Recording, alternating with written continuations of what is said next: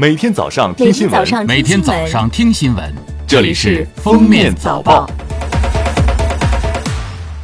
各位听友，早上好！今天是二零二零年二月十三号，星期四，欢迎大家收听今天的《封面早报》。来看今日要闻。国家卫生健康委新闻发言人、宣传司副司长米峰说，在一系列有力措施的推动下，疫情形势总体上也出现了一些积极变化，新增报告病例波动下降，新增确诊病例数和新增疑似病例数的降幅分别达到百分之四十八点二和百分之三十七点三，治愈出院人数较快增长，治愈比例由最低时一月二十七号的百分之一点三上升到二月十一号的百分之十点六。在十二号召开的国务院联防联控机制发布会上，教育部发言人称，关于延期开学，教育部有明确要求，什么时候开学由各地根据当地疫情发展情况制定。即便是有高校提前开学，湖北当地的学生也要首先按照当地要求解除限制后才能去外地返校。高校学生司司长王辉表示。二零二零年应届高校毕业生有八百七十四万，同比增长四十万。预计今年上半年就业形势更加复杂严峻。十二号下午二时二十六分，西藏唯一确诊新冠肺炎病例张某某办理完所有治愈出院手续，离开西藏自治区第三人民医院。二月十二号，封面新闻记者从公安部获悉，公安部日前下发。关于切实做好新冠肺炎疫情防控道路交通保障工作的通知，要提请和推动完善分类管控措施，对来自湖北等疫情重点区域的车辆，按照疫情防控需要和现有规定妥善处置；对来自其他省份或者车籍地为湖北等疫情重点区域但长期异地行驶未途经疫情重点区域的车辆，除对车上人员防疫测温等必要查验外，不得擅自设限劝返。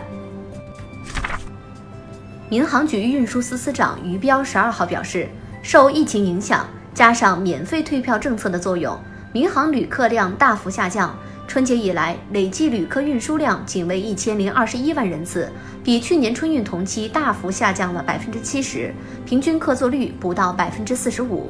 免费退票政策实行以来，截至二月十号。国内外航空公司共办理免费退票一千九百多万张，涉及票面总金额超过两百亿。下面是热点事件。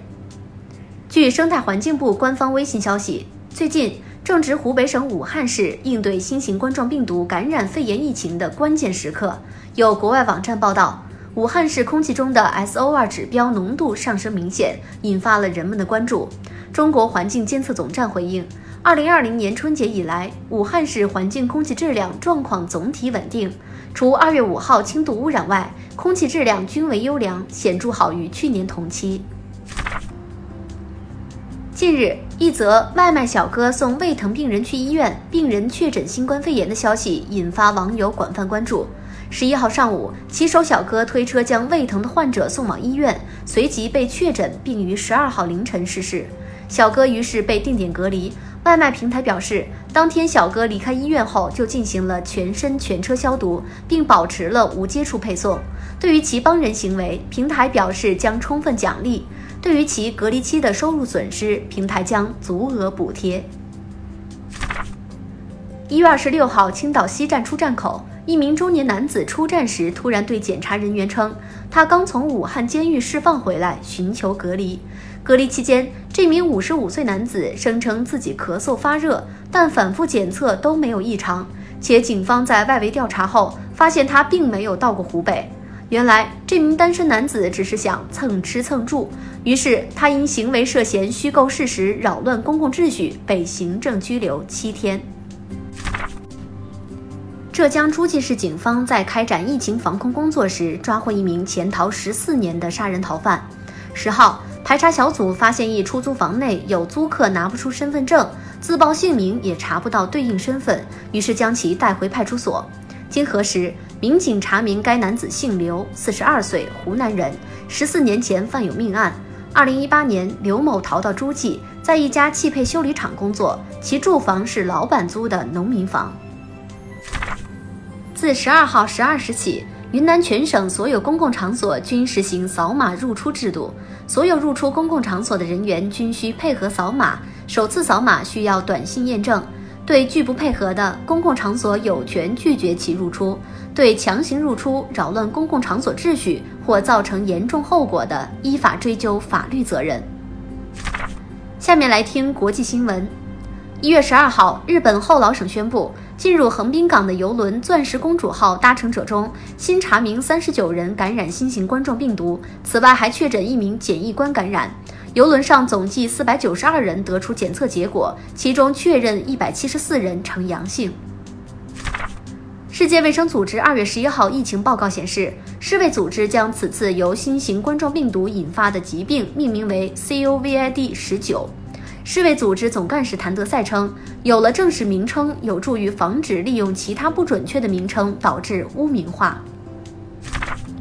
据法新社十一号消息，英国死亡货车案三十九名越南遇难者遗体的尸检工作已结束。英国警方公布了初步调查结果，三十九名遇难者包括三十一名男性和八名女性，他们的死亡原因是在密闭空间中缺氧窒息以及体温过高。警方近日又逮捕两名涉案嫌疑人。感谢收听今天的封面早报，明天再见。本节目由喜马拉雅和封面新闻联合播出。